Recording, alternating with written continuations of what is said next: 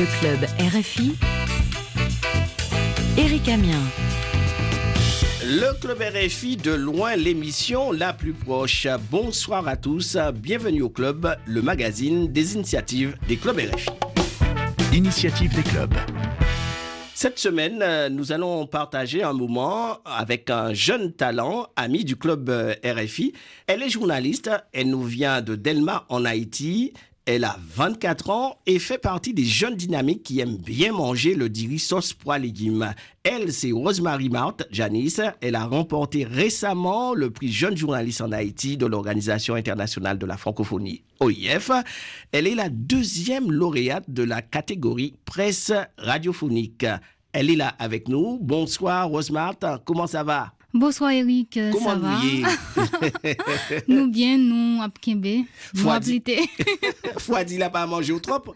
Le foie ne te fait pas souffrir trop. Ah ben oui, donc euh, ça c'est une catastrophe. Euh, euh, tu as reçu euh, ton prix, bon, par rapport à ce concours où tu as participé, et maintenant tu es actuellement en stage à Paris. À À RFI. RFI avec nous, et c'est pour Ouais. cela que nous recevons ce jeune talent, ami du club RFI. Alors, contente d'être lauréate du prix euh, jeune journaliste Haïti Mais bien sûr. Mhm. Et puisque ce prix récompense des années de travail, donc c'était un travail vraiment assidu. Donc euh, me rendre à Croix des Bouquets, ce n'était pas vraiment chose facile. Donc euh, mon reportage primé est le poumon économique de Noailles, fracturé par des gangs. Donc euh, je l'ai réalisé sur Croix des Bouquets. Donc j'ai mis en exergue la vie économique des artistes qui est touchée par la guerre des gangs et j'ai aussi mis en exergue l'économie haïtienne globalement. On sait que la situation est un peu compliquée actuellement en Haïti. Tu as pu facilement faire ton reportage. Ce n'était pas facile, mais j'ai réussi. C'était vraiment difficile. J'avais la peur au ventre, donc euh, je me suis dit, ben si euh, je dois réaliser ce travail, je dois forcément me rendre à Croix des Bouquets. Donc euh, Je rappelle que tu es lauréate dans la catégorie radio, presse radiophonique. presse oui. bien sûr. Et, et le thème, c'était l'insécurité et ses conséquences sur la société ou sur l'économie. Donc, euh, j'ai choisi l'aspect économique et j'ai jeté mon dévolu sur le village artistique de Noailles parce que tous les Haïtiens ne connaissent pas vraiment Noailles. Mhm. Voilà. Alors, les, les- les artistes, on, on sait très bien, donc, euh, en Haïti, donc, il y a beaucoup d'écrivains, mais il y a aussi beaucoup euh, d'artistes, peintres et, et, euh, les boss métal et les artistes aussi qui travaillent le fer. Et ça, c'est Oui, c'est oui. l'exemple type dans ce quartier. Voilà, oui, Oh. c'est le fer découpé, c'est un village donc qui réunit des centaines d'artistes. Et moi, quand je m'y étais rendue, donc il n'y avait pas beaucoup d'artistes. Donc les artistes ne venaient plus travailler. Donc il y en avait quelques-uns bien sûr, mais au risque de leur vie donc euh, de venir au village travailler quoi. Alors, on va euh, écouter un extrait de ton reportage, Le poumon économique de Noailles, fracturé par les gangs. Comment ne pas laisser Noailles sous la coupe des gangs? Le professeur Émile Paul voit des solutions concrètes. l'État doit éliminer bandits. yo. La dégangsterisation de la commune est la première chose à faire. Ceci permettrait aux artistes de travailler dans un endroit calme. Des dispositions pour protéger les œuvres doivent être Des décisions doivent être aussi prises pour représenter le fer découpé à l'échelle internationale. Mais enfin, il faut réactiver l'attraction touristique. Que l'on veuille ou non, les artistes ne produisent pas pour eux-mêmes, ils produisent pour vendre.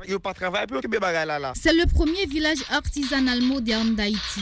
Le fer découpé est fait à partir des barils usagés des compagnies de gaz, découpés à froid en plaques métalliques. Il est fait exclusivement à la main à l'aide d'outils comme le et le marteau. Le village artistique de Noailles avait environ 80 ateliers pour un total d'environ 800 artistes. Mais pendant cette visite, la majorité des ateliers remarqués étaient vides et des tirs sporadiques résonnaient encore dans la zone. C'était un extrait du reportage Le poumon économique de Noailles, fracturé par les gangs de Rosemary Marthe Janice. Tu as été récompensé pour euh, ce reportage. Donc, vu le contexte politique, économique et social complexe, est-ce que c'est facile pour une jeune femme euh, comme toi euh, d'exercer dans le journalisme? Pour dire vrai, ce n'est pas du tout facile, surtout en tant que femme. Le journalisme haïtien est fortement dominé par les hommes. Donc, si tu es une femme, tu dois t'armer de courage. Donc, pour pouvoir tailler une place de choix, bien sûr, au sein de, de ce métier-là. Comment tu es arrivé euh, au journalisme, ton parcours?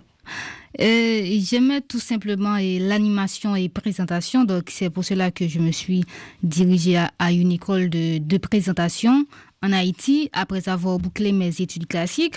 Et puis, et- étant là, donc euh, j'ai le premier cours que j'ai suivi, c'était rédaction journalistique.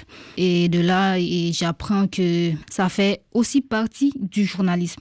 Donc, j'ai commencé à développer un amour pour le journaliste et puis ça a continué. Et voici, je suis maintenant deuxième lauréate du prix Jeune journaliste en Haïti. Tu viens d'un pays chargé euh, d'histoire. Haïti est connu pour euh, l'indépendance depuis euh, 1804. Alors, quel est le fait euh, historique, en dehors peut-être de 1804, qui t'a le plus marqué? Parce que Haïti, il y a énormément euh, de faits historiques qui valorisent en quelque sorte les Haïtiens. Alors, s'il y a un fait historique qui m'a le plus marqué, bien que je n'étais pas encore de ce monde, c'est bien la bataille de Vertières, mhm. la toute dernière bataille face à l'armée napoléonienne. Voilà. mhm. Et la plus forte armée de l'époque, donc les indigènes ont su tenir tête à cette grande armée et puis remporter la victoire. Donc, sans quoi on n'aurait jamais eu Haïti. Et je crois que Haïti est maintenant un pays pauvre, un pays où les bandits font la loi. Oui, c'est ce fait historique-là Mhm. qui m'a le plus marqué. Mhm. Être jeune en Haïti aujourd'hui, c'est quoi pour toi? Être jeune en Haïti, ce n'est pas du tout facile. C'est un calvaire, un enfer. Et c'est une lutte acharnée, une lutte qu'on doit mener chaque jour. Et si l'on veut survivre en Haïti, on doit être fort.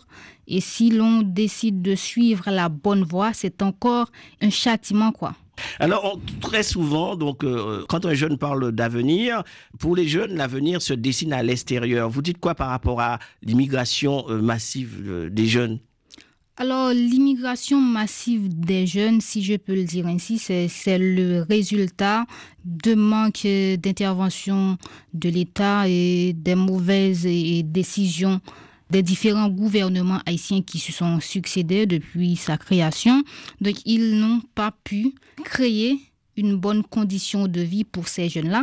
Donc, et la plupart de ces jeunes-là se sont orientés vers les pays extérieurs juste pour avoir une vie meilleure. Donc, la ruée des Haïtiens vers d'autres pays pendant ces dix dernières années a nettement augmenté. Ça a explosé, disons. Rosemary Martin Janice, on va faire une petite euh, pause euh, musicale et tu as choisi euh, un artiste qui malheureusement ces jours-ci, euh, on en a beaucoup parlé. Il s'agit euh, de Mika Ben, Oui, et toute mon enfance a été bercée avec ces... ses mélodies, Voilà. ses chansons. Mi- Mika Ben qui est décédé il y a quelque temps, donc ici à Paris, en plein concert. Et le morceau que tu as choisi, c'est? Haïti, c'est... Explique-nous un peu ce choix, Haïti c'est. Euh, c'est un vrai tableau de Haïti.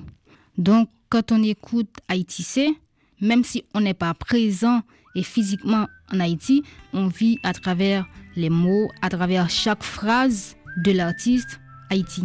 Donc, euh, Mika Ben rassemble toute la mélodie d'Haïti et son charme naturel, ses mœurs et coutumes.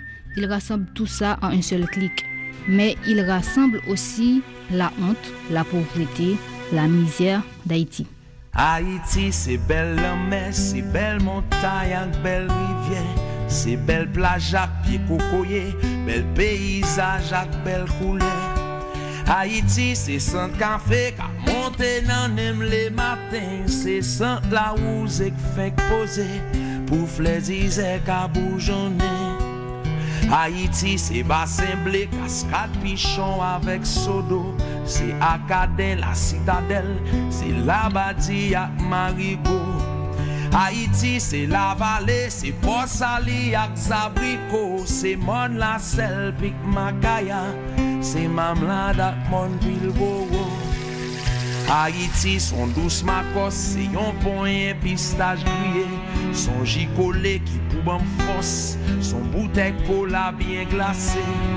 Haïti, son bon griot, son bon frita, yon bon tasso, son bon légume avec sirik, son bon diri avec la l'eau. Haïti, son bon bouillon son soujou mou ak piment, son bon kassav avec mamba, ka trempe nan akasa. Haïti, son bon domboué, ka marine non bon sauce poisson, bois cochon, bon clairin. Haïti, son bon café d'histoire. Alors, c'était le titre euh, Haïti, c'est de l'artiste euh, Mika Ben. Euh, c'est de la poésie en quelque sorte. Hein? Ouais, Hein? ouais, bien sûr. Mm. Et surtout, la gastronomie haïtienne est mise en exergue. Oui, on peut penser euh, au diri John John, diri poisson, hein? Ouais, spaghetti à carançon. ah, ah oui, ah, j'ai oublié. C'est très bon. Alors, Haïti, euh, c'est le pays euh, des poètes hein, hein, et des écrivains de renom comme euh, Dany Laferrière, euh, René Depestre ou encore Franck Etienne. Es-tu une grande lectrice? Pas tout à fait. Mhm. Mais j'aime bien lire, donc euh, même si je ne lis pas d'une manière hebdomadaire, mais je lis quand même. Mhm. Ah, J'ai recensé euh, deux chefs-d'œuvre de la littérature haïtienne. Gouverneur de la Rosée de Jacques Ouvin, qui est un grand classique de la littérature, paru en 1944. Hein. Compère Général Soleil de Jacques euh, Stéphane Alexis, tu vois, c'est deux Jacques. Hein. Ouais, c'est ça. Alors, euh, ces romans, ce sont les deux classiques. euh, tu Ah connais oui. un peu ces classiques? Alors, surtout gouverneur de la Rosée, j'aime bien. Mhm. Je l'ai lu à plusieurs reprises et j'aime bien l'écriture de Jacques Roumain. Il écrit et, dans un langage simple, facile. Et j'aime Gouverneur de la Rosée. Alors, Gouverneur de la Rosée campe l'histoire de Manuel, le héros du récit, donc le fils unique de Délira et Bien-Aimé, qui va passer 15 années à Cuba en quête d'une vie meilleure. Et après ces 15 années de séjour à Cuba, il revient dans sa commune, Font-Rouge, donc où il trouve une commune dévastée par la rivalité. Et aussi Font-Rouge fait face à une sécheresse énorme. Donc euh, les sources sont taries, il n'y a plus de récolte. Du coup, la population de Font-Rouge se retrouve face à une misère vraiment atroce. Et qui entraîne donc les rivalités, donc Voilà. la misère, tout ça. Mhm. Donc euh, cette rivalité-là est due à un partage et frontier qui a mal terminé. Mhm. Et le village se retrouve divisé en deux camps. Il y a le camp de Manuel et le camp adverse. Et arrivé à Font-Rouge, Manuel s'interroge sur la façon de faire venir l'eau. L'eau.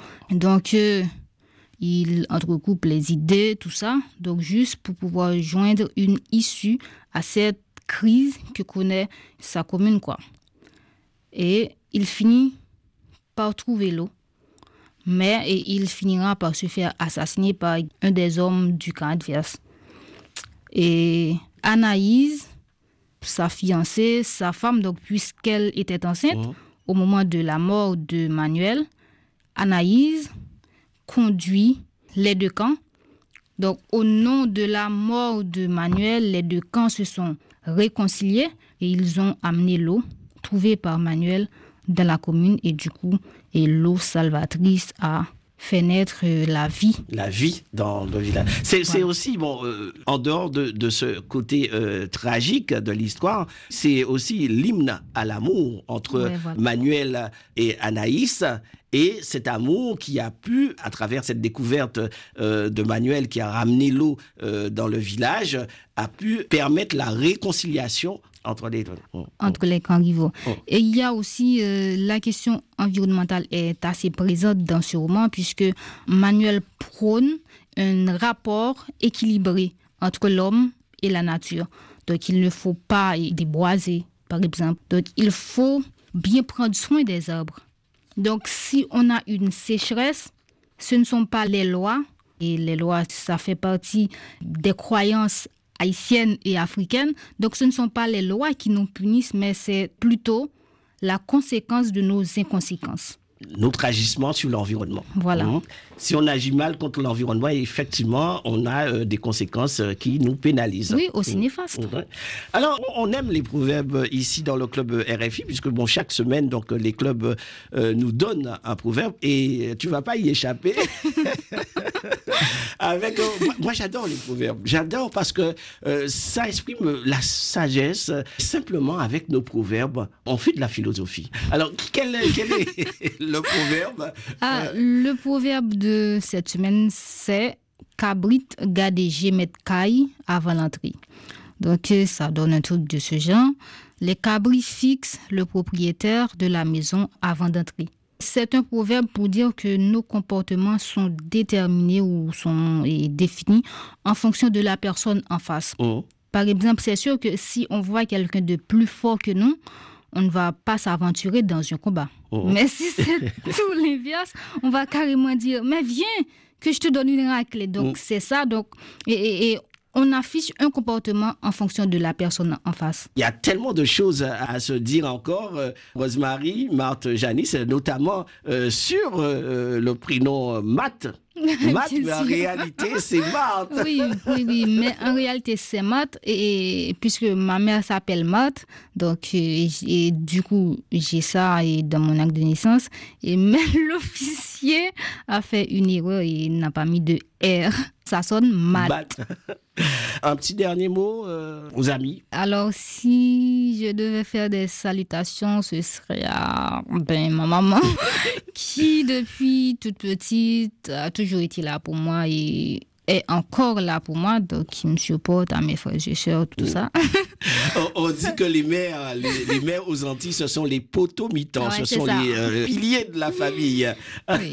Et aussi à des amis qui ont toujours cru en moi, et oui. Ça, c'est important. Euh, Sans vouloir citer de nom, bien sûr. Chers amis euh, du Club RFI, euh, c'est ainsi que se termine cette émission avec un, un jeune talent. Nous allons nous retrouver samedi prochain. Bon, prenez soin de vous et de vos proches. Vous pouvez réécouter nos émissions en podcast sur rfi.fr et nous écrire le club tout attaché rfi.fr. Et bon, je te laisse choisir la chanson. La chanson, c'est Merci la vie d'Emeline Michel, c'est une diva de la musique haïtienne. Elle aussi, donc, elle a bercé mon enfance avec euh, ses belles chansons. J'adore Emeline Michel. On se quitte avec le titre euh, d'Emeline Michel, Merci la vie. Merci la vie, c'est comme si on dit merci à la vie. Choisi par notre euh, jeune talent, Rosemary et Marthe Janice, qui était notre invité, l'invité du club RFI. À la semaine prochaine.